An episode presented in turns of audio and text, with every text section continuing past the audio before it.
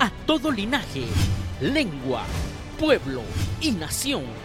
Ministerios Palabra de Vida presenta el programa La voz de mi amado con el pastor Johnny Rodríguez desde el Serinal, Guatemala, Centroamérica. Esperamos que este mensaje de la palabra de Dios sea de bendición para su vida.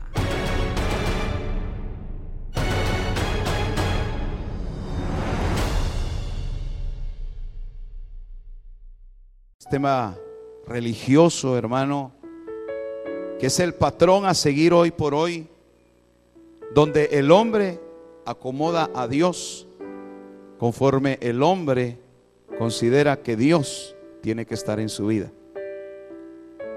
Pero yo estoy aprendiendo de Dios que es el hombre el que se tiene que sujetar a Dios. Que es a la manera de Dios y no a la manera de los hombres. Por eso bendigo su vida que hizo el esfuerzo, principalmente mis hermanos que vienen de lejos, que así de su esfuerzo también Dios recompense. Y todos los que creyeron de volver esta noche para aprender algo de Dios. Amén. Esta noche quiero darle un mensaje, no de la Biblia, un mensaje de parte de Dios, que está basado en la palabra de Dios. Pero me, me hizo el Señor, hermano, una descripción que espero en el Señor podérsela trasladar de la manera que yo lo vi, de la manera que el Señor me lo mostró para que usted y yo, hermano, valoremos el tener una casa de, reunión, el tener un, un lugar donde el Señor nos enseñe. Hoy es tan fácil, hermano, de veras, es tan fácil para alguien cambiarse de una iglesia a otra. Es lo más fácil que hay. Pero a mí me preocupa eso. ¿Sabe por qué me preocupa? Porque cuando alguien se cambia de una iglesia a otra, no tiene identidad, hermano no tiene una definición en el Señor. Usted de la noche a la mañana le podría decir papá a otro hombre, hermano. O mamá a otra mujer. De la noche a la mañana será tan fácil, hermano, venir y decir, ahora usted va a vivir aquí, deje su casa y se va a venir a vivir a esta. Pero hoy así estamos, hermano. Y es tan fuerte, mire, tal vez aquí, aquí es fuerte, pero yo lo, yo lo he visto mucho más fuerte en Estados Unidos, hermano. En Estados Unidos las iglesias se llenan de gente que viene de otras iglesias. Entonces, realmente, hermano, yo creo que el Señor a eso le llama vagar el Señor. Ustedes vagaron en su espíritu, le dijo a Israel, vagaron en sus corazones. Entonces, cuando alguien tiene una casa donde, donde vivir, hermano, donde alguien reconoce que Dios tiene un lugar donde uno pueda ser alimentado y donde uno pueda ser instruido. Eso se llama tener identidad. Amén. Eso se llama tener definición. Por eso bendigo a Dios cuando enseña en la palabra, hermano, que Israel iba en el desierto y caminaban, hermano, y el que se quedaba, se quedaba. Si se quedaba, ¿dónde se quedaba? en el desierto, hermano. Entonces, o avanzaban con Moisés o se morían en el desierto. Hoy no es así, hermano. Hoy dejan a Moisés, dejan la vara, dejan la nube, dejan el tabernáculo, dejanlo todo y, y se van a otro tabernáculo.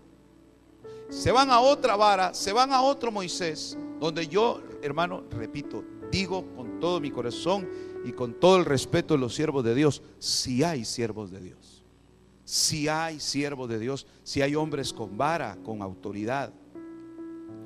Pero es mi preocupación, hermano, que el lugar donde estemos nosotros, definidos para el Señor, seamos no solo instruidos, sino sacados del acomodo y sacados del costumbrismo.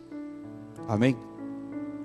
Por eso, hermano, yo quisiera que esta noche usted, si quiere tomar nota, tome nota. Porque todo lo que le voy a decir, hermano, está basado en la palabra de Dios. No es no, no, es Dios el que se tiene que acomodar a nosotros, eso que se le quede bien grabado en su corazón. Somos nosotros los que tenemos que estar sujetos al Señor. Padre, en el nombre maravilloso de tu Hijo amado Jesucristo, te bendigo y te alabo, Señor, esta, esta noche porque sé que lo que tú tienes hoy para nosotros es el mensaje, es el extracto del Espíritu que tú has dado, Señor, para que entendamos el porqué de las escrituras, Señor. En el, en el nombre poderoso de Jesucristo sé que somos seres espirituales y que anhelas que nos mantengamos como seres espirituales, como seres que viven en el Espíritu, Señor, más que seres almáticos, seres que vivan creyéndote, Señor, y siguiéndote en este peregrinaje, Señor, que nos haces caminar sobre esta tierra. En el nombre poderoso de Jesús. Amén, Señor. Y amén. Gloria a Dios. Si el Señor es digno de que usted le dé palmas, démosle palmas al Señor. Puede tomar su lugar, hermano, esta noche. Bienvenidos todos. Repito, hermano, no le voy a pedir un texto bíblico hoy. No vamos a hablar de un texto bíblico, pero sí vamos a hablar de lo que está escrito en la palabra de Dios. Hermano, pareciera, pareciera que el Evangelio está teniendo un crecimiento, hermano. Es tan normal ahora abrir iglesias. Gracias a Dios que se predica el Evangelio. Porque Pablo lo dijo, hermano, eh, algunos a, la verdad predican a Cristo por diferentes intereses. Pero el deseo de Dios, hermano, es que usted lo conozca a Él. Ese es el gran deseo de Dios. Que usted pueda decir, óigame bien esto, yo conozco a Dios. Que usted pueda decir, yo sé quién es Dios. Que usted pueda diferenciar y decir, no, así no trabaja Dios. Ese es el deseo de Dios, hermano. El deseo de Dios es que nosotros lleguemos a conocerlo. Y le digo algo, hermano. Nadie puede conocer a otro a perfección o a, o a cabalidad si no se va a vivir con él. Oiga lo que le estoy diciendo. O sea que aquí la invitación hoy es que Dios quiere vivir con usted y vivir conmigo. ¿Se puede usted imaginar, hermano, vivir con Dios, estar con Dios? Eso es lo que Dios quiere regalarnos, hermano.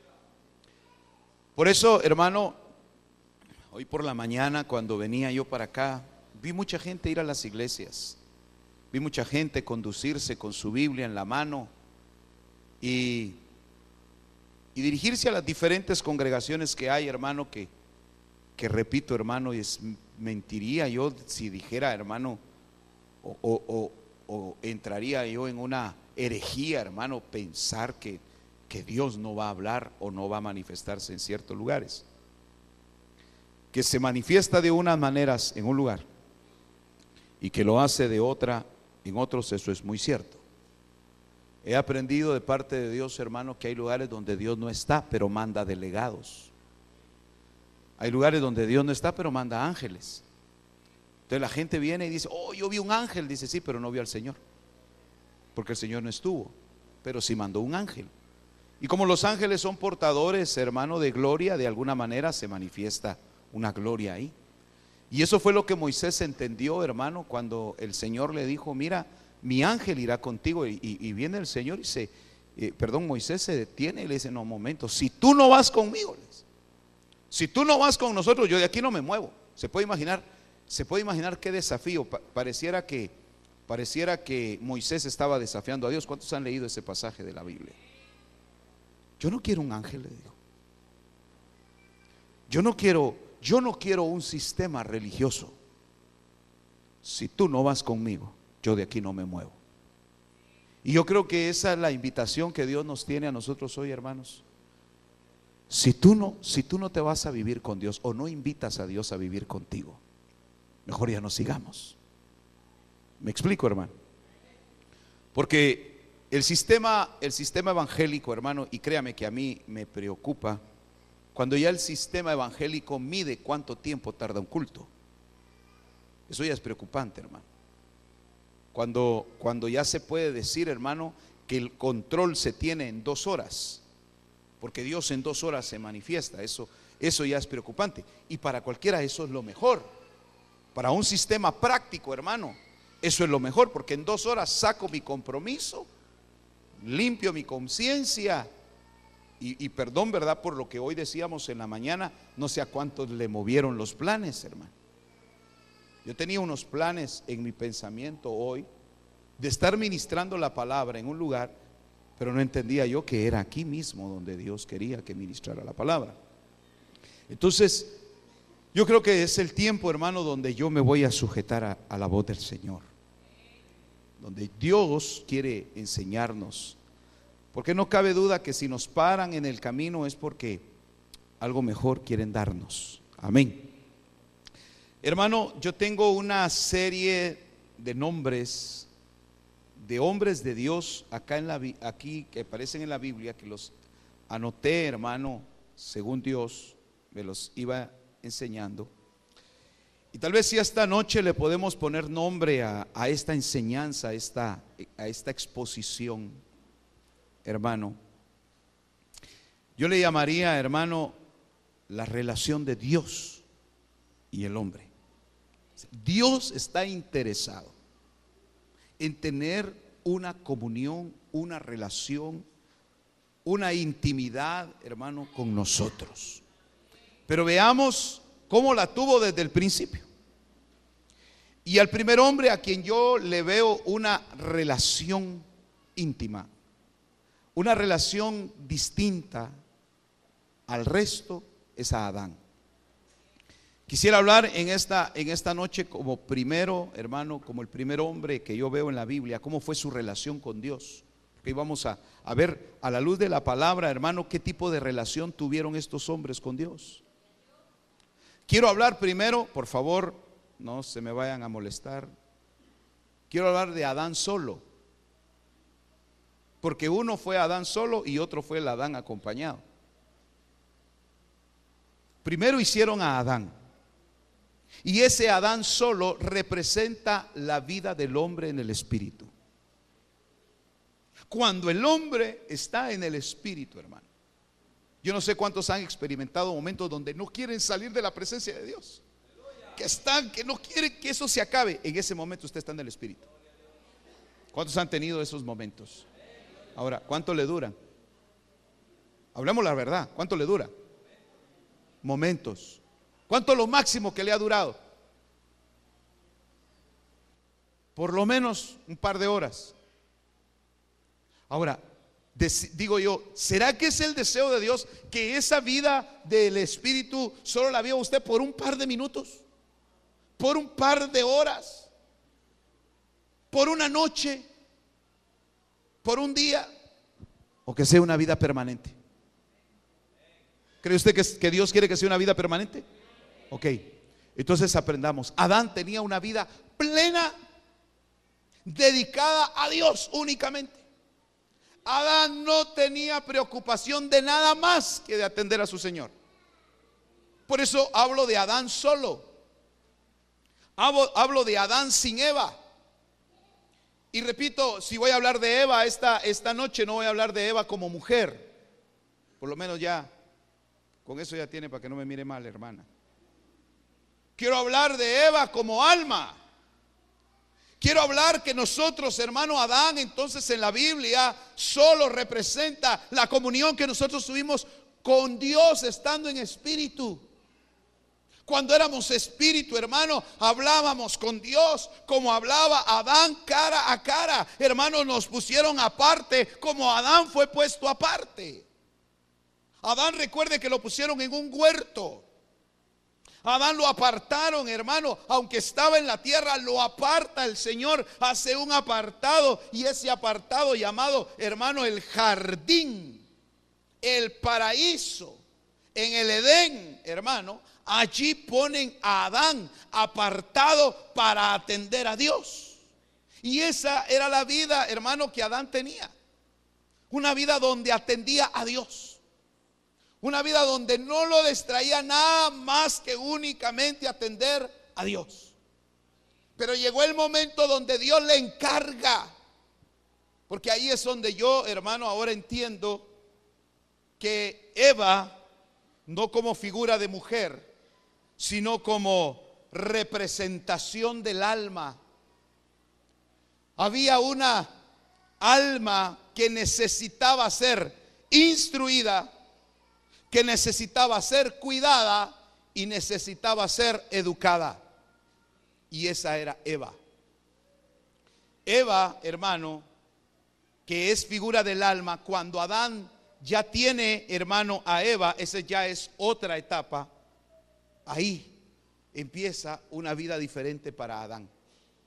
Porque ahora tenía que atender a Dios, pero tenía que atender a Eva tenía que atender el llamado de Dios, pero tenía que instruir a Eva. Y por eso repito, hermano, veamos hoy a Eva como figura del alma. ¿Sabe quién es la causante de sacarnos a nosotros de la vida espiritual? Su alma, hermano. Su alma. Porque en su alma está la aflicción, está la angustia, está la pena de que mañana es lunes. Sí. Ay, mañana ir a trabajar. Ese es el alma, hermano. Que dicho sea de paso, deberíamos decir la alma. Porque realmente el alma es como una representación femenina. Creo que la figura del alma es femenina, hermano. Entonces, hermano, ¿Quién sacó a Adán del huerto prácticamente? ¿Quién fue causante, hermano, de que Adán perdiera esa comunión con Dios? Eva. Fue Eva. Hermano, ¿qué parte de usted, qué parte de mí es la que nos saca de vivir en esa comunión que Dios quiere que nosotros tengamos? El alma. Dios nos ha dado un huerto, Dios nos ha dado momentos de gloria, hermano, momentos de comunión, donde sabe, hermano, ya ni hablamos. Yo no sé cuántos han tenido esa experiencia, hermano, pero ya ni hablamos, sino que estamos tirados, postrados y estamos como expresando como gemidos. Ya no nos salen palabras. ¿Sabe quién está hablando en ese momento? Su espíritu. En eso llega la niña Eva. No hay hermanas Evas aquí, ¿verdad? En eso llega Eva y dice, mañana hay que pagar la luz. ¡Ah! Lo sacaron a usted del cielo. Lo sacaron a usted de estar adorando al Padre. Por eso, hermano, tuvo que David, hermano, enseñar. Ya me estoy adelantando hasta David, todavía estoy por Eva y Adán y Eva. Pero David tuvo que escribir, hermano, y decirle a su alma, alma mía, bendice a Jehová.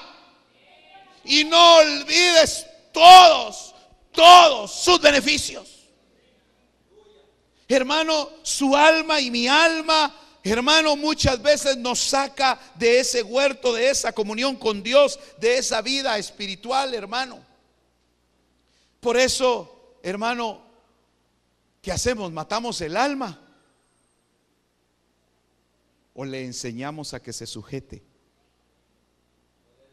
Amén. Hermano, estaba viendo que Adán sin alma, Adán sin Eva, era un hombre plenamente feliz. Pero Adán con Eva era un hombre con compromisos con compromisos, hermano, porque tenía que cuidar a esa Eva. Y en un descuido, hermano, en un descuido, hermano, llega la serpiente y engaña a Eva. Y eso es lo que nos pasa a nosotros, hermano. Yo he encontrado un montón de gente que me dice, pastor, ya no me dan ganas de ir a la iglesia. Présteme atención. No hay ningún responsable porque usted, hermano, ya no quiera seguir en los caminos del Señor, más únicamente su alma. ¿Sabe por qué nos viene el desgano? Porque nos ponemos a platicar con la serpiente. Porque la serpiente nos envenena, porque la serpiente nos engaña. Hermano, mire, como dice un dicho, ¿verdad? Dime con quién andas y te diré de cuál fumas.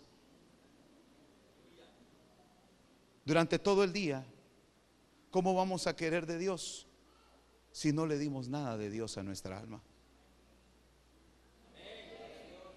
¿Cómo me va a decir usted, hermano, que ya no quiere seguir, hermano, si lo que el alma se ha alimentado es de lo que la ponzoña de la serpiente, hermano, le ha inyectado? ¿Cómo podemos decir, hermano, entonces que queremos seguir si, si el alma está hastiada, cansada, aburrida, amargada? Peor que el cáncer es la amargura, hermano. Peor que el cáncer es la amargura. Un alma amargada, hermano, enferma el cuerpo. Muchas enfermedades en los cuerpos son producto del alma que está amargada. Y mira hasta dónde llega a bloquear el alma el cuerpo, hermano.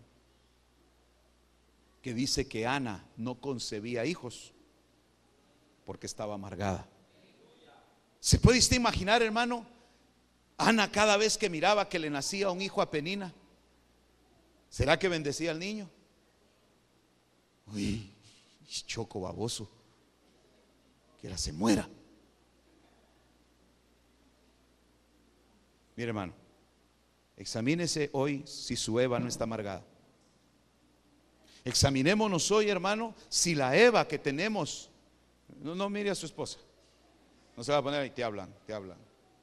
Es que todos tenemos una Eva. Todos tenemos un alma, hermano. Entonces yo estaba viendo que Dios quería relacionarse con Eva, pero era a través de Adán.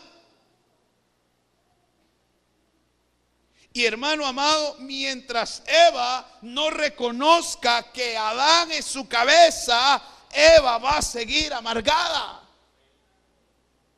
Mientras Eva no reconozca que hay un sacerdote delegado de parte de Dios, que es el Espíritu, Eva no va a salir de su amargura. Y estoy hablando de Eva, repito hermano, como representación de nuestra alma. Entonces veo hermano que Eva, que Adán y Eva pierden. Por causa de Eva se pierde la comunión con Dios. ¿Qué es lo que nosotros nos pasa ahora hermano? ¿Por qué dijo el Señor Jesucristo, el espíritu está dispuesto, pero la carne es débil? El espíritu está dispuesto, el espíritu sabe para lo que fue puesto, hermano. Entonces, hermano, veo ya entonces en otra etapa a Adán y a Eva fuera del huerto. Y sin embargo, Dios, a pesar de que falló Eva y a pesar de que Adán, hermano, con tal de rescatarla va y se hace uno con ella y muere por ella, ahora resulta que pierden, oiga, una gloria que los hace quedarse desnudos. La desnudez en nosotros, hermano, lo que provoca es vergüenza. Y le cuento que delante de Dios todos estamos desnudos. Es decir, que estamos, hermano, con una vergüenza delante de Dios por causa de nuestra desobediencia. Entonces viene el Señor y para que no sientan ellos vergüenza, Dios los cubre de pieles. Entonces veo una tercera etapa. La primera etapa, Adán solo. La segunda, Adán y Eva, ya como pareja, como en comunión, hermano, que es la, la figura de la vida espiritual con el alma. Pero ya luego la tercera etapa veo a Adán y a Eva vestidos de pieles. Eso es diciendo el Señor, vaya, está bien, quiero seguir hablando con ustedes. Quiero seguir, porque hermano, el peor error que nosotros podemos cometer y, algo que a Dios le duele es que usted y yo digamos que Dios se olvidó de nosotros. A ver, solo para ver si habemos alguno de cuántos de acá hemos dicho que Dios se olvidó de nosotros. Gracias, hermano. Uno, dos, tres, cuatro, cinco, seis, siete, ocho. 9, 10, 11. ¿Sabe qué parte de nosotros nos hace decir que Dios nos olvidó? Nuestra alma. Y si algo hace Dios, hermano, es que lo que Él, lo que él dice lo va a cumplir. Y dice que Él, no habiendo otro más grande por quien jurar, juró por sí mismo diciendo, no te dejaré, ni te desampararé. Entonces Él lo va a cumplir. Lo que pasa es que el alma dice no. Entonces cuando, cuando Adán y Eva se ven vestidos de pieles, ahora entienden que tienen que acercarse a Dios porque antes hablaban con Dios cara a cara sin necesidad de nada. Ahora tienen que acercarse a Dios a través de sacrificios. A través de un sacrificio, hermano, aquel sacrificio que Adán y Eva vieron dentro del huerto, hermano, que agarran un animalito, Dios mismo lo agarra, lo sacrifica y de las pieles de ese animal los viste. Diciendo el Señor, yo no estoy peleando con ustedes. No contenderá mi espíritu con ustedes para siempre. Lo que quiero que ustedes es me entiendan que yo ahora tengo una manera diferente de relacionarme con ustedes. Le estaba diciendo a Adán y Eva. Y ahora es a través de ese sacrificio. Bueno, entonces Adán empieza a sacrificar a Dios ofrendas de animal y de repente nacen los hijos. Yo ya veo entonces otra etapa ahí. Adán, Eva y los hijos. Hermano, aquí si yo ya me voy a, ya vamos a poner un poquito esto más en figura de familia. Hermano, nuestros hijos van a hacer lo que nos vean, nos vean hacer a nosotros. Si usted abandona los caminos del Señor, no espere que sus hijos continúen el mismo camino del Señor si usted no se los muestra. Eso es bien delicado, hermano. Por uno, uno no sabe, hermano, que hay, una sentencia en la palabra. Hay de aquellos que habiendo conocido el camino de la verdad y, se apartan de él, mal les valiera no haberlo conocido. ¿O no dice así?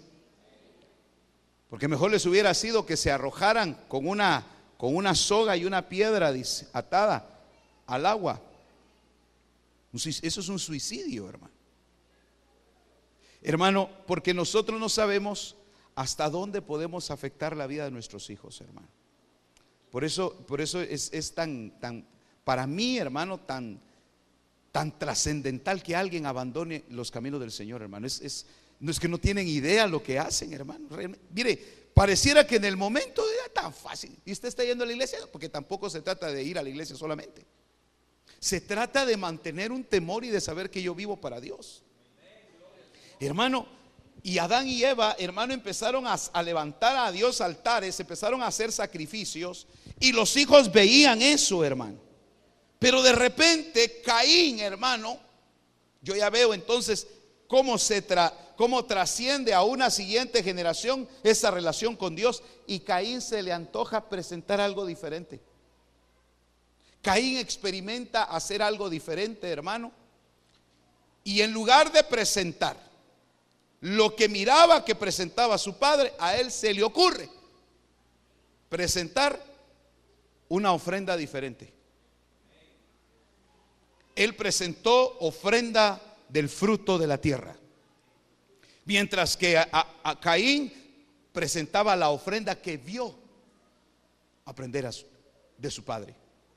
Usted sabe, hermano, y aquí yo veo como una cuarta etapa, hermano, la descendencia, la primera generación después de, de, Adán y Eva, la primera generación en relacionarse con Dios.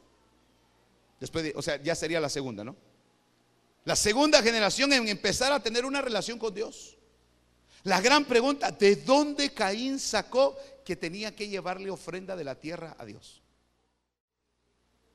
¿En qué momento él se le ocurrió, hermano, hacer algo diferente a lo que su padre por lo menos de crianza. Otro día platicamos de eso. ¿Por qué, hermano, si él vio a Adán, hermano, presentar siempre sacrificios de animal, como Abel lo hacía con sacrificios de cordero, ¿de dónde sacó él que había que presentar ofrendas de la tierra? Ahora aquí la gran pregunta es, ¿por qué Adán no lo corrigió? Porque Adán ahí estaba, hermano. Yo le hago una pregunta, aunque la escritura no lo dice. ¿Cuántos creen que Adán sí lo corrigió? Levante la mano. ¿Cuántos creen que Adán? Ok. Allá como levanté yo, no, no, no. ¿Cuántos no creen? Bye. ¿Y cuántos nada piensan? Todos. Yo creo que Adán sí lo corrigió. Pero Caín no se dejaba mandar. Ay, mi papá tan cuadrado. Ay, es que mi papá, es que ya vio papá. Ya vio, ¿cómo, cómo cree que yo voy a poner en el altar ese chorral de sangre? Y cuando mire el animal, ah. más bonito ponerlo ahí con frutas, mire. Más bonito ahí con verduras. Mire, aquí le traigo verduras a mi padre. Amén. Hermano, la ofrenda que agradaba a Dios era la ofrenda del cordero. Y usted sabe que Abel, hermano, Abel presentaba esa ofrenda y dice la palabra que Dios vio con agrado a Abel y a su ofrenda. Entonces, hermano, déjeme decirle que hoy por hoy estamos viendo eso ahora nosotros. Estamos viendo los, los altares de Caín y los altares de Abel manifiestos. Altares donde se habla de los frutos de la tierra. Porque esa era la señal profética, hermano, del evangelio terreno. Pero Abel, hermano, presentaba la ofrenda profética del Cordero diciendo, yo me voy a relacionar con Dios única y a través de este sacrificio. Pero ¿sabe que los caínes no soportan a los Abeles? Hermano, ¿qué pasó con Caín y con Abel? Usted lo sabe. Caín le da muerte a Abel. Ahí es donde yo, hermano, he insistido mucho en que usted como hijo de Dios no saque a nadie de otra iglesia. Es antibíblico, es antiespiritual, hermano, es antiético decirle a un congregante de una iglesia, váyase, deje ahí, véngase con nosotros. Porque ese llamado le compete única y exclusivamente al Señor Espíritu Santo. A mí me preguntan, fíjese hermano, hermano, ¿dónde me puedo congregar, hermano? ¿Me puede referir usted a una iglesia? Ay, Dios mío, digo yo. ¿Y a quién le están preguntando? ¿Sabe cómo es esto, hermanos? Que como que me vengan a decir, hermano, dígame con quién me tengo que casar. Oiga eso, hermano. ¿Usted aceptaría que otro le dijera con quién se tiene que casar? ¿O es usted el que tiene que decir? Ah, imagínese que venga la hermana Wendy que me diga, hermano, ¿será que me conviene seguir con Arturo? Hermano, tanto así, es como que un pastor, hermano, hoy pueda decir, mira, hermano, quédese en tal iglesia, porque es de sana doctrina. Mire, hermano amado, el hombre puede tener la muy buena intención, el pastor puede tener la muy buena intención de decirle a alguien dónde congregarse, pero el que lo guía a uno toda verdad se llama Espíritu Santo. Dele gloria al Señor Espíritu Santo, hermano. No le quitemos a Él ese trabajo, por favor.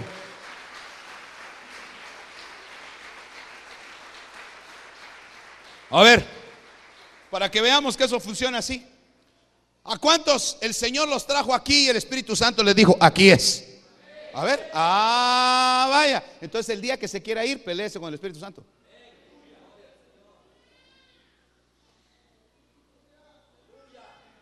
El Espíritu Santo le dijo, aquí es. Este es el lugar que yo te puse. Entonces, hermano, el único que lo puede sacar de aquí, y creo, creo con todo mi corazón que el Espíritu Santo puede mover a cualquiera de aquí. A cualquiera, aún a mi persona. Dios me puede mover. Pero es el Espíritu Santo. Y créame, hermano, que cuando el Espíritu Santo mueve de un lugar a otro, siempre es para crecer más. Cuando el Espíritu Santo dice es para allá, hermano, es para crecimiento. Bueno, démosle seguida, sigamos con esto. Entonces desaparece la generación de los Abeles, desaparece el, el altar, el único altar que había sobre la tierra que agradaba a Dios, hermano. ¿Se puede usted imaginar eso? ¿Se puede usted imaginar que Dios se quedó sin relacionarse con alguien en la tierra? ¿Qué necesidad tiene Dios, hermano, de buscar algo en la tierra? ¿Sabe por qué busca algo en la tierra? Porque en la tierra está su simiente. En la tierra están sus hijos. Y resulta que mataron al último de la descendencia de Adán. Porque Caín no era hijo de Adán. Caín no era hijo de Adán. Entonces, hermanos, matan al único con el que Dios podía relacionarse. Y Dios tiene que esperar, hermano, entonces que aparezca otro con el que pueda seguir teniendo una relación íntima, manifestándose a Él. Y Dios, hermano, permite que Adán vuelva a engendrar otro hijo, al cual se llamó Set. ¿Sabe qué significa Set? Sustituto. El sustituto. Porque Eva, cuando da a luz a Set, dice, porque Jehová me ha sustituido el hijo que he perdido. Eso significa el nombre Set. Y viene Dios, hermano, y permite que a través de Set se levante una nueva generación, hermano, de hombres que van a adorar a Dios y que Dios se va a relacionar con ellos. Pero la línea de Caín no la toca a Dios. ¿Sabe que hoy por hoy hay descendientes de Caín? Caín no murió. Caín todavía lo tienen que juzgar. Porque era tal, fue tal, hermano, la condena que Dios le dio a Caín. Le dijo, el que te mate, dijo, será vengado siete veces. Hermano, no, no, hay registros de la muerte de Abel, de, perdón, de Caín. Pero una descendencia de Caín sí siguió y se quedó dispersa por toda la tierra. Sin embargo, el Señor no la quiso visitar. A la, a la que visita es a la de Set. Entonces viene Dios, hermano, y empiezo a ver cómo Dios, hermano, a través de Set, espera a Dios, hermano, a que aparezca otro en esa generación que le agrade. Y aparece uno que se llamaba Enoch. Y ese Enoch, hermano, que significa consagrado, que significa, hermano, dedicado ese hombre agradó a Dios y ese hombre no presenta sacrificios a Dios. Ese hombre presenta un acto de fe a Dios. Resulta que camina con Dios por 300 años. Yo, yo, me pongo a pensar, hermano, usted se puede imaginar a, cómo era Enoch caminando con Dios. Se puede imaginar que Dios quería caminar en la tierra, pero no hallaba con quién. Y como Dios es espíritu,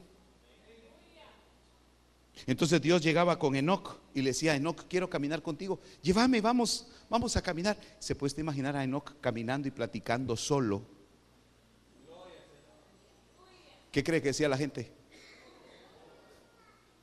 ¿Qué dice la gente cuando lo mira a usted? Platicar solo. Levantando sus manos en la calle solo. Solo.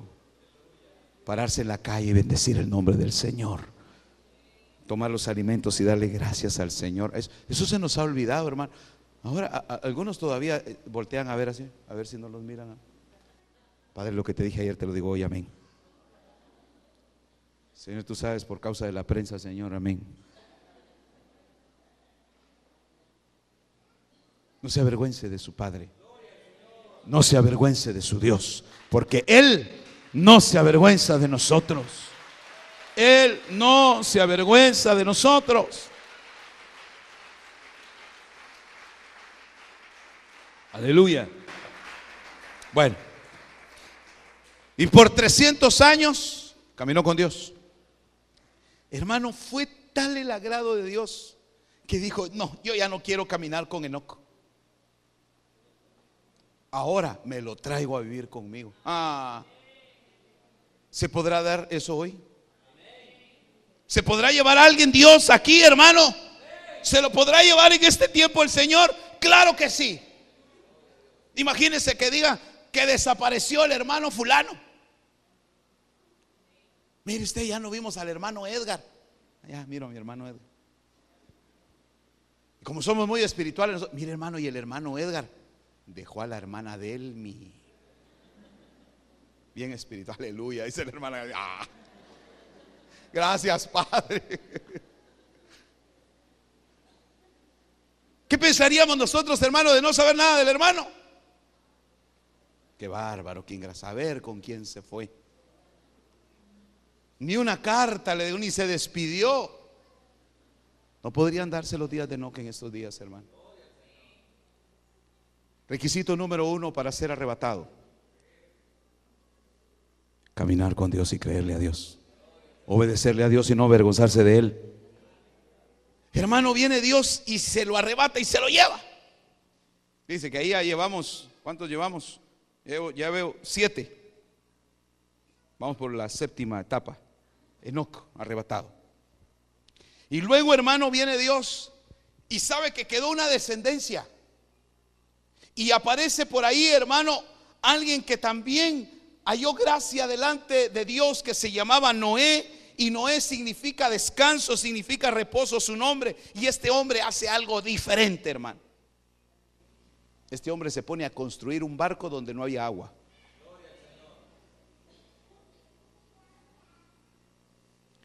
Por eso es que, mire hermano, para mí el primer evangelista que existe en la Biblia es Noé. Pero no fue un evangelista frustrado, porque imagínese hermano, predicar 100 años y no se convierte en nadie. Porque 100 años le duró a él construir el arca. ¿Se puede imaginar, hermano, predicar 100 años y que no se convierta nadie? Pero la gloria fue, hermano. No se convirtió nadie, pero salvó a su familia. Porque por haberle creído a Dios, hermanos, salva a, sus hijos, salva, salva a su esposa, a sus hijos y a sus nueras. Siete se salvan, hermano, por causa de un hombre que cree. Hermano, ¿por qué Dios preserva aquello que le agrada? ¿Por qué Dios, hermano, le interesa tanto relacionarse con usted y conmigo? Mire, le estoy poniendo esto de ejemplo para poder llegar, hermano, a lo que al tiempo que estamos viviendo nosotros ahorita. Tenemos que pasar por esto, o aquí ahorita me voy a avanzar. No me, voy, no me quiero detener mucho en esto porque quiero llegar al punto donde el Señor me, me centró. Hermano, preserva a Dios a, Noé a través de la fabricación de esa, de esa arca. Salva a la especie animal, salva a los hijos, hermano, y los introduce a pasar, hermano, tiempos de juicio, pero preservados. Entonces yo pregunto, hermano, si preservaron a Noé en medio de juicio, ¿no lo va a preservar Dios a usted en medio de colapso económico?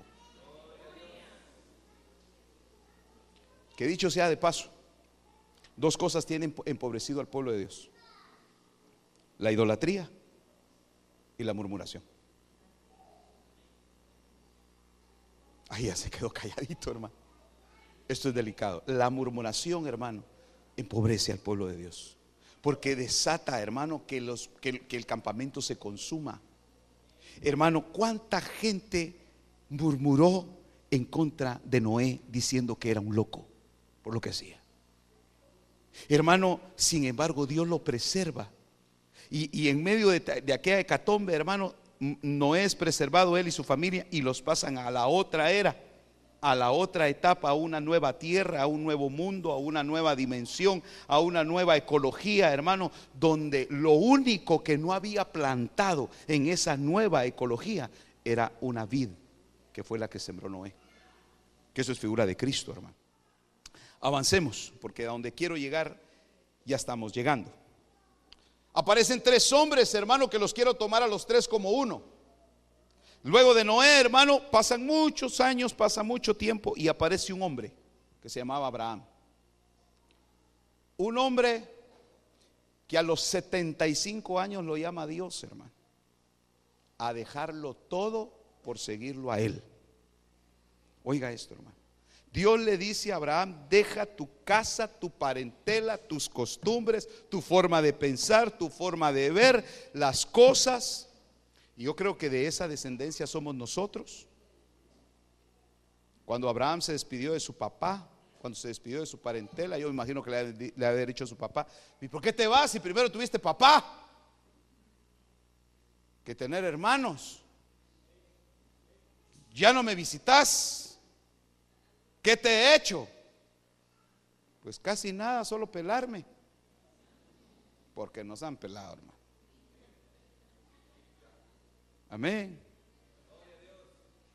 Lo peor nos pudo haber sucedido haber conocido a Cristo para nuestra familia. Abraham se despide de su casa y se va caminando y creyéndole a Dios a un lugar donde él no sabía a dónde iba, pero sabía que Dios lo había llamado. Hombres que peregrinaron, hermanos, caminando sin saber a dónde iban, pero Dios los iba guiando. Y este hombre le pasa el mismo legado a su hijo Isaac y este hijo Isaac le pasa el mismo legado a, su otro hijo Jacob. Por eso quiero hablar de esos tres como uno, porque esos tres se mantuvieron, hermano, esperando la promesa de Dios. Y la promesa de Dios era, la tierra donde estás durmiendo, la tierra donde estás pisando, será tuya y de tus descendientes. Y estos tres creyeron, hermano. Pero me adelanto desde Abraham, de Isaac, llego hasta Jacob. Y en Jacob empieza la expansión, hermano, la, expansión del, porque entonces ahí es donde Dios constituye una nación. Primero Dios trabajaba en lo individual. Ahora Dios iba a trabajar con muchos.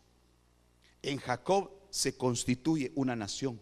Lo descoyuntan y lo vuelven Israel. Pero este hombre tiene 12 hijos, hermano. De esos doce hijos, los cuales aparecen sus nombres allá atrás y no se han robado los banderines. Cuéntenme los hermanos, no sabemos. Si hay doce, si hay doce, catorce, ¿cómo así? Nueve hay. Vaya, vieron. Los robaron, dice. Aparecen doce nombres, hermano. Aparecen doce tribus, hermano. De las cuales dos eran sumamente importantes para Dios. Judá y Leví. Judá y Leví. Judá los reyes y Leví los sacerdotes. Hermano, estos, estos hombres, hermano, empiezan a experimentar de parte de Dios que Dios iba a hacer algo con ellos, hermano. Y constituye Dios una nación. Pero Dios tiene que permitir que esa nación caiga en cautiverio y que se los lleven a Egipto y que en Egipto los hagan esclavos, hermano. Pero Dios preserva a un hombre que se llama José para guardarlos, hermano, y ponerlos en una tierra que se llamaba Gosén, que era lo mejor de Egipto, porque Dios siempre tiene acuerdo de sus hijos. Es que hermano amado, aquí es donde yo quiero parar y hacerle conciencia a usted. Usted no es un evangélico más. Usted es un hijo de Dios y su padre eh, es el dueño de todo y él está velando por usted. Gloria a Dios. Siempre y cuando usted se mantenga y yo los mantengamos, hermano, a la manera que el Señor nos pide. Bueno, llega José, muere José, hermano, esclavizan a esa nación. Hermano, y Dios levanta un hombre y ahí cambia la relación de Dios con los hombres. Porque, repito, todo era individual, individual, individual, individual. Dios hablándole aquí, no había nada que el hermano, eh, un formato, no habían leyes, no habían mandamientos, aunque la Biblia dice que los mandamientos y las leyes estaban en el corazón. Pero aparece un hombre, hermano, al cual el Señor le da leyes y estatutos. Y es Moisés. Un hombre que a los 80 años, hermano, Dios le revela que Moisés tenía un plan de parte de Dios a los 80 años ir a liberar a un pueblo de un sistema, de un sistema de esclavitud, para poderlos entregar, hermano, una tierra de bendición, una tierra donde fluía leche y miel, pero le entrega leyes y mandamientos. Y aquí es donde yo me quiero centrar hoy, hermano. Le revela el Señor por primera vez un lugar de comunión, que es el tabernáculo hermano, le revela, no se lo reveló a Adán. Mire todos los hombres que pasamos hablando. No se lo reveló a Adán, no se lo reveló a, Abraham, no se lo reveló a Isaac, se lo revela a, a Moisés. Un tabernáculo, hermano, que la palabra tabernáculo significa morada, significa lugar de habitación, lugar de comunión. Donde Dios le dice, va a haber un lugar donde yo me voy a manifestar a ustedes. Pero desde el momento en que Dios lo cubre, oiga esto hermano, desde el momento en que Dios ya no lo deja a la vista pública, desde ese momento, Dios está diciendo, es que ahora me voy a manifestar de una manera mejor. Amén. Ahora ya no me van a ver solamente, hermano, manifestado en un altar. Quiero manifestarme a ustedes. Hermano, hacen una estructura portátil, hacen una tienda armable, erigida a base de tensión, hermano. Oiga esto. El tabernáculo, hermano, era una, era una estructura, hermano, portátil, armable, desarmable, pero que se levantaba, hermano, a pura tensión. ¿Se puede usted imaginar, hermano? Levantar el tabernáculo, hermano, a pura cuerda. Ahí no había, hermano, una base soldada, hermano. Ahí no había, hermano, todo eso era base de pura tensión, hermano. Entonces yo, yo veía, hermano, la, armazón del tabernáculo, hermano, que es a lo que Dios nos está llevando ahora a nosotros. Hermano, el elemento más insignificante. Por eso dice, dice Pablo, hermano, en Corintios, dice que los miembros más insignificantes son los más necesarios. Si usted dice, hermano, es que yo, yo no soy nadie, pero usted es tan necesario como no tiene idea. Porque había un elemento, hermano, en el tabernáculo que poco le hemos prestado atención, hermano. Todos miramos en el tabernáculo, claro, el arca del pacto que era la presencia de Dios. Definitivamente. Miramos el candelabro, miramos, hermano, la mesa de los panes de la proposición, miramos el altar del incienso, hermano, miramos el abacro, eh, aquel tazón de bronce donde los sacerdotes pasaban a, lavarse las manos, los pies, hermano, el, el altar del holocausto, todo eso. Pero había un elemento tan insignificante que si en ese elemento no había tabernáculo, y eran las estacas las estacas. ¿Se puede usted imaginar, hermano, las estacas clavadas a la tierra? Una estaca clavada en la tierra, hermano, y tener que ser amarrada a una cuerda de donde la estaca, hermano, iba, iba con la fuerza que fue, eh, hermano, introducida a la tierra, esa, esa cuerda, hermano, se iba a tensar sin estaca. No había tabernáculo. ¿Y sabe qué nos llamó a nosotros el Señor a hacer? Estacas. Este ministerio es un ministerio de estaca. O sea que si usted dice, es que hermano, nadie me voltea a ver, sí, porque la estaca está tirada dentro de la tierra. Mira hermano que yo paso en la calle y nadie me habla porque eres estaca. Si usted quiere ser antorcha olímpica, esa es otra cosa. Pero yo entiendo que a nosotros nos llamaron a ser estacas para el tabernáculo. Gloria al nombre del Señor. Estacas para el tabernáculo, hermano. Y a donde Dios nos envía, hermano, a predicar el Evangelio, ¿sabe a qué vamos? A dejar una estaca ahí. A dejar una estaca, una señal donde el Señor pondrá una cuerda humana. Porque el Señor en Oseas da una profecía diciendo, hermano, te atraeré con cuerdas humanas. Una cuerda, hermano, donde una estaca, hermano, agarrada, se puede imaginar, hermano. Yo, yo me ponía a pensar, imagínese que la, la cuerda. Por eso, por eso me bendigo a Dios cuando hay problemas aquí en la iglesia. Porque es señal de que hay tensión. ¿Se puede imaginar a la, estaca sintiendo que la cuerda la quiere sacar? Y la cuerda sintiendo que la estaca no lo va a aguantar.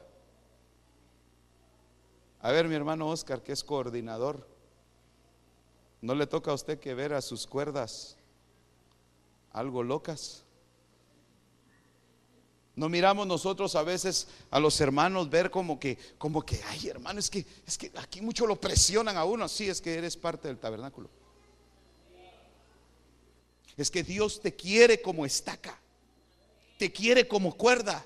Si vas a hacer cortina, gloria a Dios, pero las estacas van a estar introducidas a la tierra y nadie te va a voltear a ver. Nadie te va a voltear a ver. Ahora, había algo en el tabernáculo, hermano. Como recuerde que ese tabernáculo se levantaba en el desierto. Ahí pasaba algo como lo que pasó hoy en la mañana. ¿Se puede imaginar cuánto tiempo le llevaría a los sacerdotes levantar el tabernáculo? Imagínese de, qué las dimensiones que tenía el tabernáculo. Hermano, era una construcción enorme. ¿Se puede imaginar, hermano? Ver a, los sacerdotes, hermano, estar poniendo las estacas, armando las, las cuerdas, tendiendo las cortinas, hermano, levantando la pura tensión, hermano. ahí estaba, hermano. No sé cuántos días le llevaba, pero pongámosle que le llevaba unos sus cuatro o cinco días. Oh, hermano llegaban con Moisés. Mi Señor ya, Moisés ya, ya la levantamos. Vaya, vamos a ver qué dice el Señor. Y Moisés preguntaba, Señor, sí, vaya. Sacrifica. Sacrificaban el cordero la mañana, sacrificaban el cordero la tarde. Al día siguiente se movía la nube. Eh, dice el Señor que lo desarmen, que ya nos vamos. ¿Ah? Algo así pasó hoy en la mañana nosotros estamos muy acostumbrados. Pero cuando Dios mueva la nube, mejor, mejor obedezcamos, hermano. Porque en la Biblia no se muestra, hermano, cuánto tiempo, hermano, permanecía el tabernáculo levantado. Lo que sí dice la Biblia, que en el momento en que la nube se movía, había que obedecer. Vaya, y esto, y eso dicho sea de paso, hermano. Los, los sacerdotes levantaban el tabernáculo de reunión. Pero el pueblo levantaba su propia tienda. ¿Y en qué vivían?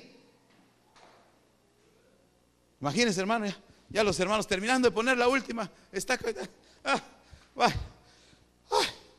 ya está la champita, mucha. Hoy dormimos tranquilos. Ah, eh, dice Moisés que ya nos vamos. ¿Qué? Pues si la acabo de terminar. Sí, pero dice Moisés que ya nos vamos. Ah que la venga a desarmar él.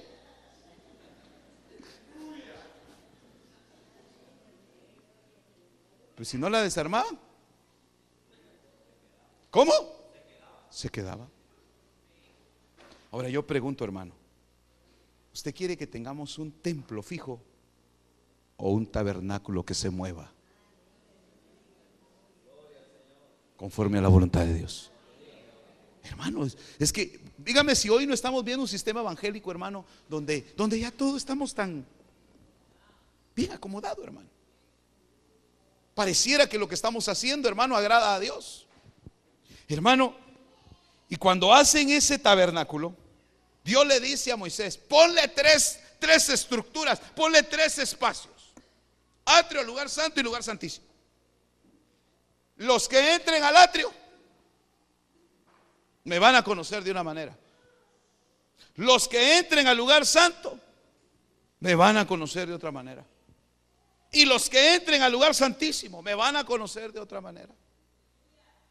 El punto es, hermano, ¿hasta dónde podía llegar todo el pueblo? ¿Hasta dónde? Hasta el atrio. Nadie podía pasar del atrio. Porque, hermano, la orden de Dios era que para poder entrar al lugar santo tendrían que ser sacerdotes. En el atrio llegaban todos a presentar su ofrenda como sacrificio por el pecado, por una ofrenda al Señor, por acción de gracias, por muchas cosas, por purificaciones y un montón, una serie de acercamientos que se tenían a Dios. Pero se puede usted imaginar, hermano, que al final una era la gloria del atrio otra la gloria del lugar santo, pero la gloria del lugar santísimo era más grande. Y de esas tres glorias, hermano, al final la gloria más grande era el lugar santísimo, ¿sí o no? Ahora, oiga esto que le voy a decir. Hermano, y el único que entraba al lugar santísimo, ¿quién era? El sumo sacerdote. Y esa vez que entraba, ¿cuántos sumos sacerdotes entraban? Uno. Y entraba uno cada año. Ahora, entonces digámoslo así, los que armaban el tabernáculo, hermano, digámoslo así, que hubieran sido de Guateva.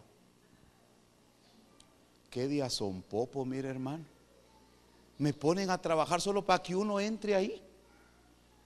Que venga él a levantar el tabernáculo. Así va a vivir la gloria, que venga a hacer su estaca. Que venga, que venga a jalar las cortinas. Es que lo, que lo que llegaron a entender aquellos, que aquel que entraba al lugar santísimo, ese llevaba una responsabilidad tan grande, que ese entraba pero no sabía si salía. ¿Sí o no? Dice hermano que si no entraba preparado, se moría. Y el que lo llegaba a entrar, eh, a, a traer, se moría también. Entonces mejor se les ideó, hermano, amarrarlo. Y ahí entraba, hermano. Y por eso le hicieron unas campanillas, dice, unas campanitas le pusieron a, las vestiduras, que cuando el, sumo sacerdote entraba, hermano, sonaban las campanitas. Así tipo de lado, ¿verdad? Tlin, tlin, tlin. Si se oían las campanitas, está vivo, decía. Y si ya no se oía tilín, tilín. Ay, jalemos al finado, decía. Sí, hermano. Sacaban al sumo sacerdote. Ahora, lo que yo quiero decirle, hermano, es que el sumo sacerdote entraba una vez al año. Y si salía vivo, salía con una buena noticia. Dice el Señor que nos perdonó. Dice el Señor que tenemos perdón por un año. Dele gloria a Dios, pero mire pues.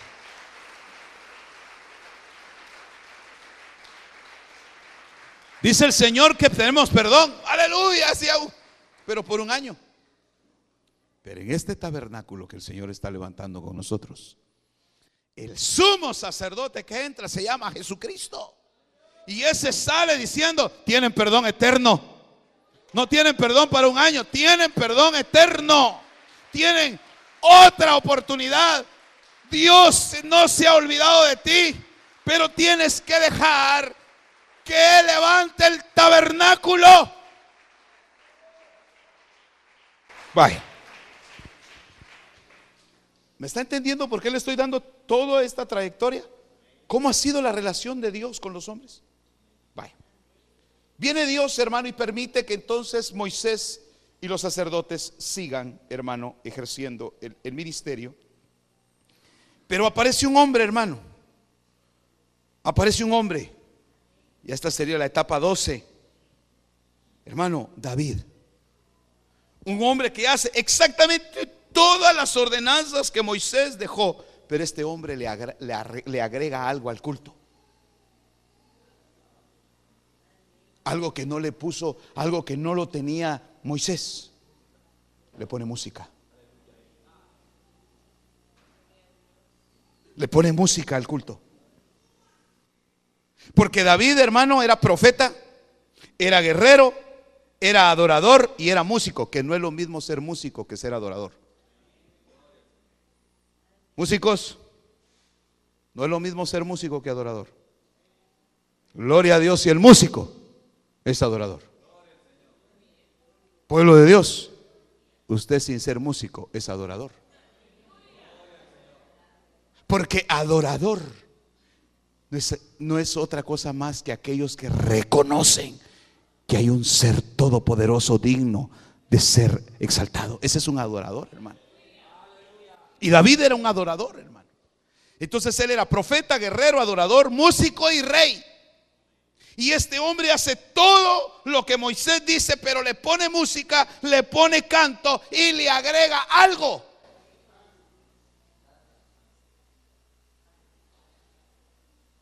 Pues sí, la danza va incluida entre la música, pero le pone algo que nadie le había puesto.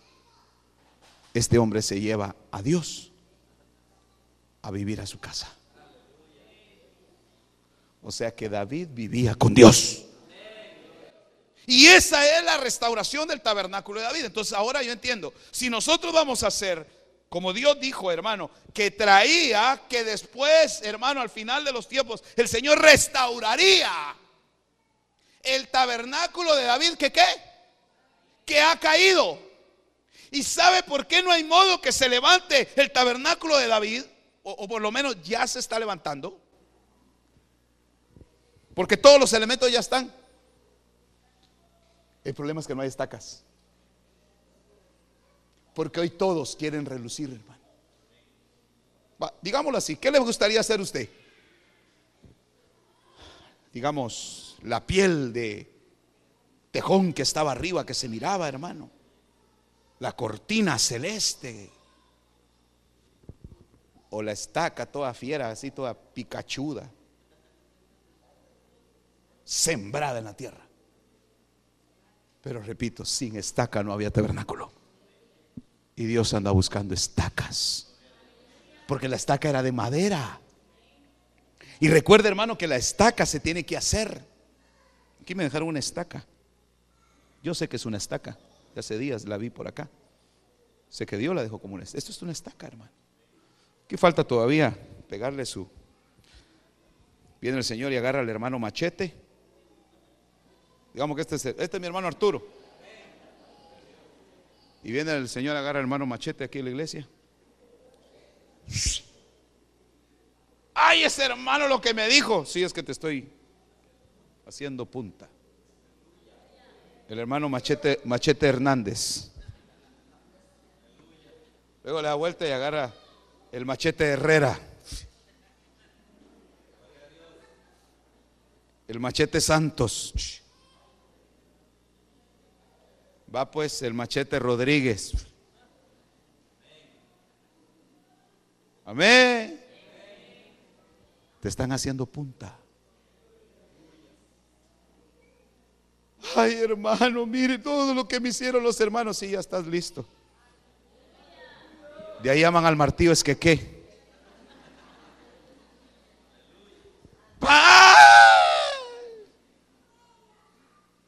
ahí viene la almádana. Almádana se llama, no se llama almágana.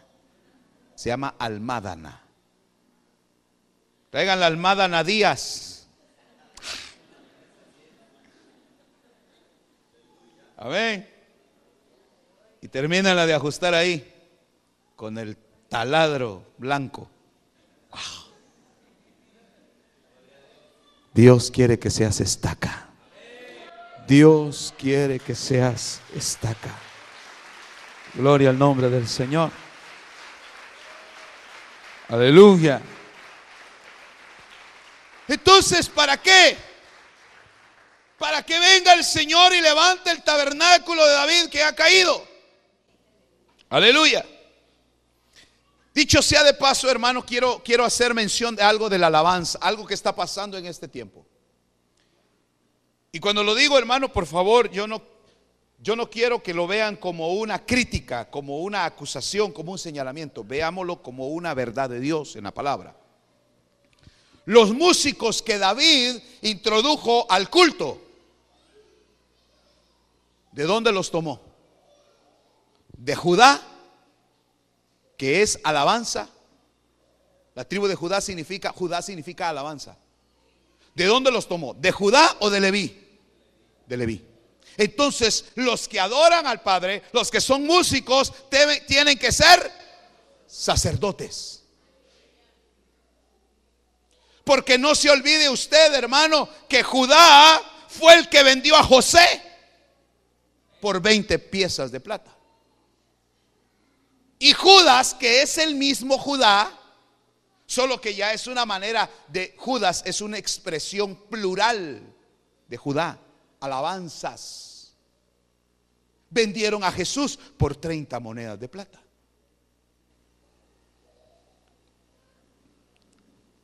Hoy los músicos, Judá, están vendiendo al Señor. Haciendo conciertos, haciendo grabaciones Hermano amado, con todo el respeto que se merecen, el canto que Dios les da, ¿será para mercadear o para glorificar a Dios? Un profeta de Dios tuvo una experiencia, hermano, y le mostró el Señor que los cantos que se revelan por el Espíritu vienen de un río. Es un río la alabanza es un río. donde Dios permite que el espíritu de aquellos que reciben canto lleguen a ese río y tomen de esa agua y la traigan a la tierra y las vuelvan cantos al Señor. Ahora la gran pregunta es, ¿por qué Dios permite que esos que reciben cantos terminen vendiendo las alabanzas? Para que se cumpla la profecía. Judas vendió al Señor. Hoy hay una proliferación de grupos musicales llamados bandas. Imagínense a Charlie, Charles, Charles Esqueque y su banda. Charles Band. ¿Ha escuchado eso, sí o no? ¿Cuántos han escuchado que hay bandas? Ahora ya no hay grupo de alabanza. Muy religioso grupo de alabanza. Muy chinique. No, imagínense aquí, palabra de vida van. ¿Sabe qué son las bandas? ¿Sabe qué dice la Biblia que son las bandas? Son ladrones, son merodeadores, salteadores. Cuando la Biblia menciona bandas, son ladrones. Ahí está en la Biblia, no me mire a mí. Dice la Biblia, hermano, que cuando, que cuando eh, eh, hermano, traían aquel cuerpo a, enterrar, le salió una banda. En el tiempo del liceo, cuando el liceo, bueno, estaba muerto ya, ya. Y mire qué amorosos los del, los del cortejo fúnebre tiraron al muerto. Tiraron al muerto. Porque dice que le salió una banda. Otra parte de la Biblia donde dice que habían bandas, hermano, era cuando ah, aquel hombre samaritano encontró a aquel medio muerto, dice que le salieron unos, unos merodeadores, dice una versión, pero otra versión dice que era una banda. Ahora yo pregunto, ¿será que habrá hambre de adoración en los pueblos? ¿Será que habrá hambre de adoración en las congregaciones? Para que se haga un concierto, pero que no se cobre. Por eso le digo, pareciera que yo estoy criticando, hermano, pero así está el Evangelio ahora. Así está el Evangelio ahora, hermano. Entonces, por si usted ya quería hacer un su grupito, hermana, las chicas del band, chicas band, David en, la, en el culto puso sacerdotes, no puso bandas. Y hoy, hermano, esta es la proliferación. Yo no puedo evitar, hermano, eso. Pero sí puedo decirle que muchos de los que estamos aquí estamos oyendo esa música. Y se oye bonito, hermano, de veras. Se oye bonito, se oye agradable, se oye, bueno, como decimos aquí en Guate, chilero, ¿verdad? Pero pregúntele al Espíritu, Señor, ahí estás tú. Porque yo creo que el mejor canto es el que sale del Espíritu. Un corazón sincero, un corazón agradecido. Yo, yo digo, hermano, sí, cantemos con excelencia y hagámoslo con el Señor, pero no lo creemos con el Evangelio. Hace unos días yo pensaba, hermano, si los, si los siervos de aquel tiempo de la Biblia actuaran como ahora, hermano, se diría, el apóstol Pablo en el Convention Center de Damasco, tickets a la venta junto a la puerta del muladar. ¿Y sabe qué era la puerta del muladar? Muchos lo vieron y ni siquiera percataron eso. El muladar era la puerta del basurero. Amén. Donde hay hasta secciones, hermano. VIP, Platinum. De plan, la más barata es tortillas, class, tortix class. ¿Será que ese es el Evangelio que Jesucristo nos dejó? Pero así está el Evangelio hoy, hermano. Entonces David pone músicos, adoradores, que servían a Dios día y noche. ¿Se puede imaginar, hermano, que el mundo premie las alabanzas? Mire, en estos días me pasaron una información. Y mire, repito, yo lo quiero compartir con usted, hermano, no como un afán de crítica, sino para que veamos que hacia dónde está yendo. Ahora los cantantes cristianos ya los premia el mundo. Hermano, si Jesucristo dijo, por mi causa los van a odiar, dijo. Y ahora ganan premios, hermano, por la mejor producción cristiana. Entonces digo yo, entonces se equivocó el Señor, ¿no? Por mi causa los van a, los van a, los van a odiar, dice. Yo les he dado tu palabra, Señor, y por eso los van a odiar. Hermano, ¿será entonces verdadero evangelio eso? Salgamos de ahí. Pero en el tabernáculo de David sí habrá verdadera alabanza. Pero oiga esto, hermano. Aquí es donde yo ya me salto al que al que trajo la mejor expresión. Al que trajo la mejor expresión del tabernáculo. Bueno, antes de, decirle esto, Salomón no, no, fue el que mejor expresó esto, solo quiero decirle, después de David, Salomón establece un templo. Un templo, hermano, donde ya no era móvil, donde ya lo dejó fijo, pero hermano, Salomón maximiza todo lo que tenía aquel tabernáculo. Si había un, candelabro, puso 10. Si había una mesa de, de, plan de proporción, puso 10. Todo lo multiplicó por 10. Hermano, Salomón tiene una revelación, hermano, y pone, hermano, que los cimientos fueran de joyas, de, de piedras preciosas. Hermano, paredes tapizadas de oro. Salomón tiene esa revelación porque era una señal profética que Dios ahora se manifestaba de una manera más gloriosa a los hombres. Pero sucede algo con Salomón, ahí mismo se da la caída del reino. Se divide el reino y empieza la división entre el reino del norte el reino del sur, y Samaria y Judá, Israel y Judá, y hermano empieza a, todo, todo lo que miramos en el libro de los reyes. Bueno, ahora sí veamos el que mejor pudo exponer el tabernáculo. Jesús mismo, hermano. Hermano, Jesús. Jesús. Oiga, porque uno es Jesús, otro es Cristo y otro es Jesucristo. Oiga lo que estoy diciendo. es el mismo, pero son funciones.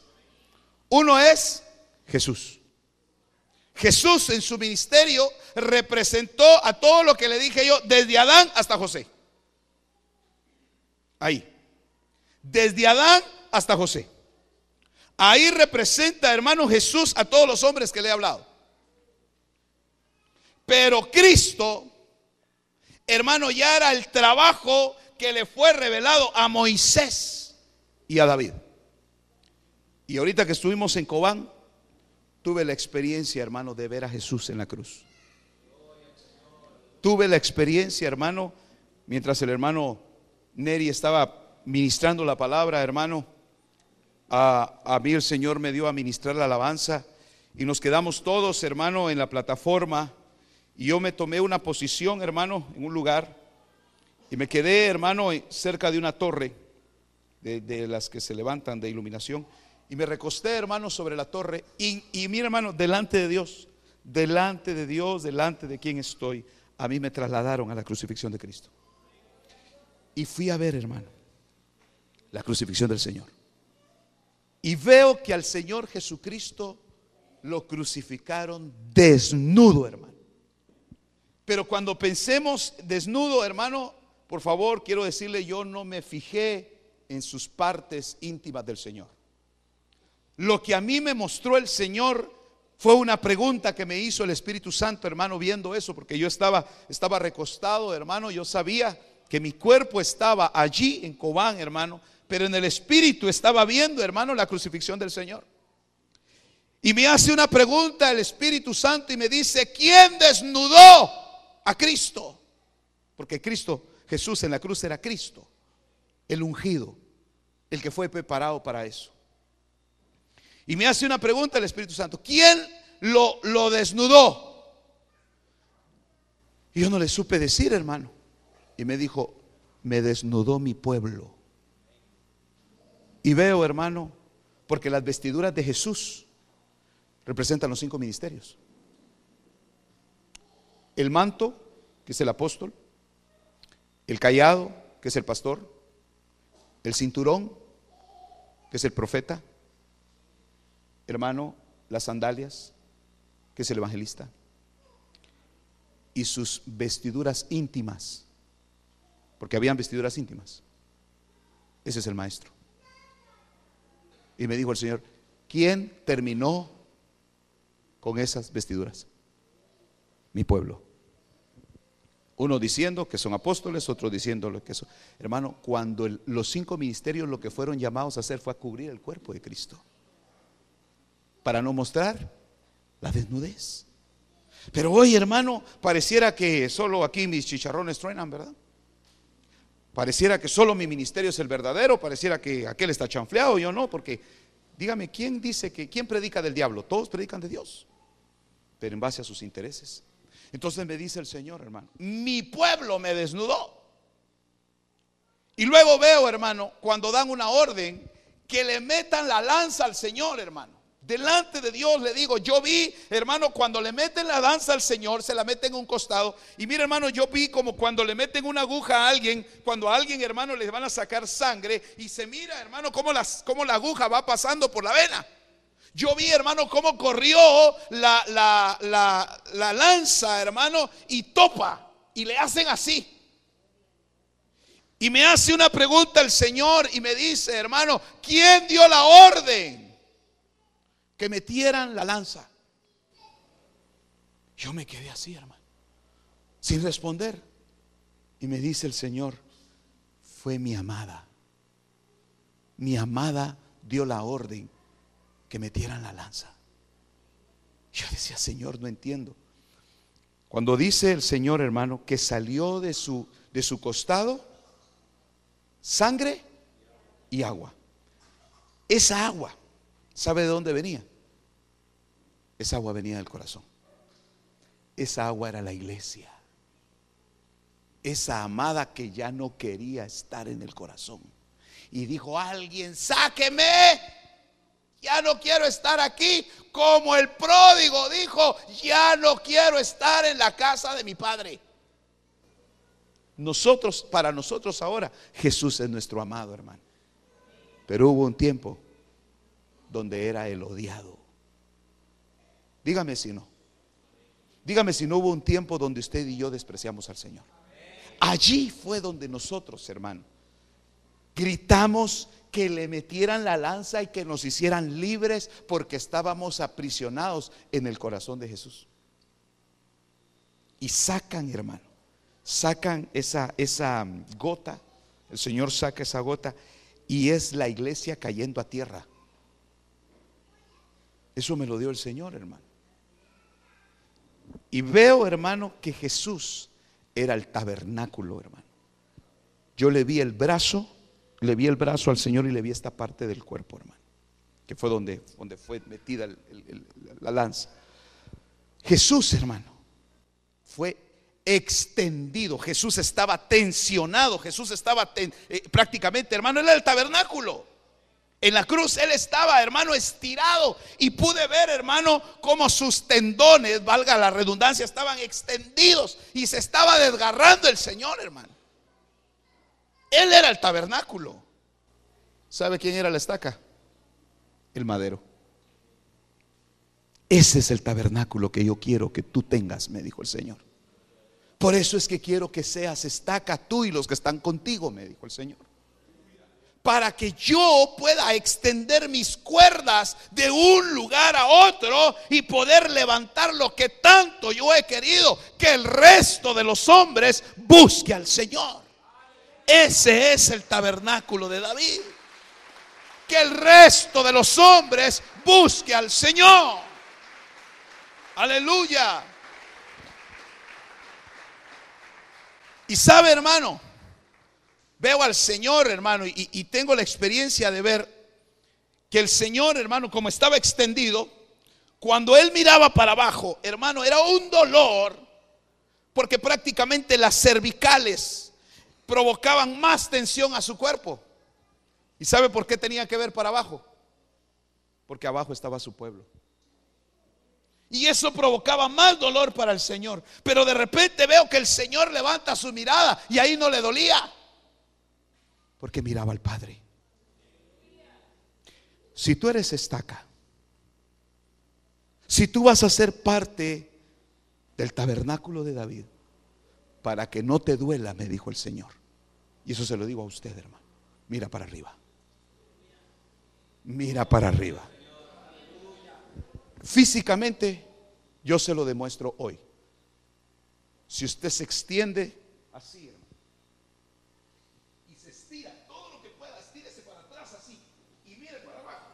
provocar dolor. Pero así estirado, para arriba, no le provoca dolor. Y eso me dijo el Señor. ¿Quieren seguir? ¿Quieren ver ustedes la gloria del tabernáculo de David? Miren para arriba. Ya no mire las fallas del hermano, las fallas de la hermana, los errores de casa, mis errores, los errores de su compañero. Mire para arriba. Porque Cristo, repito, Jesús era el hombre como Adán hasta José. Pero Cristo en la cruz era ese tabernáculo de Moisés. Y cuando, hermano, eh, el, el Señor Jesucristo grita, Elí, Elí, lama sabactani, que eso en hebreo es, hermano, Dios mío, Dios mío, para esto me has abandonado. ¿Sabe cómo lo dijo el Señor? Lo dijo cantando. Él lo estaba cantando al Padre. Para esto me dejaste, Padre. Ese era el tabernáculo de David. Eso no lo dice la Biblia. Hermano, eso solo puede venir por revelación de Dios. Aleluya. Él era el tabernáculo de David en la cruz. Y dice, Eloá, Eloá. Dios mío, Dios mío. Pero lo dijo cantando. En la cruz nosotros pensamos que Jesús solo estaba llorando, gritando, sufriendo. Él cantó para que se cumpliera el tabernáculo de David. Él era el instrumento de música que el Padre esperaba oír. Jesús, repito, el ministro en la tierra. Cristo, el tabernáculo extendido en la cruz. El tabernáculo de, de David levantado, hermano. Y cuando Jesucristo, porque esa ya es otra etapa, resucita, resucita como Jesucristo. Ya no era Jesús, ya no era el Cristo, era la fusión de Jesús con el ungido. Entonces era Jesucristo, ese era el templo de Salomón. Amén. Y viene el Señor y me muestra cuando le dice a Tomás,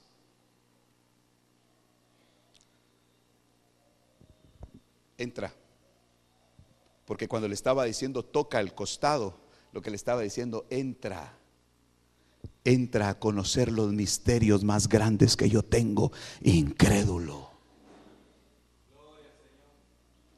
No se lo reveló a un creyente, se lo reveló a un incrédulo. A uno que dijo, ay, a ver qué dicen hoy en la tarde, pues. Hay que ir porque si no le cae a uno. Porque no estuvo en la mañana. Tomás no estuvo en la primera. Tomás no estuvo en la primera manifestación. Llegó a la segunda. Tomás le dijeron, fíjate que dice el Señor que hay que venir a Natal. Nah, de veras. Decir por Diosito.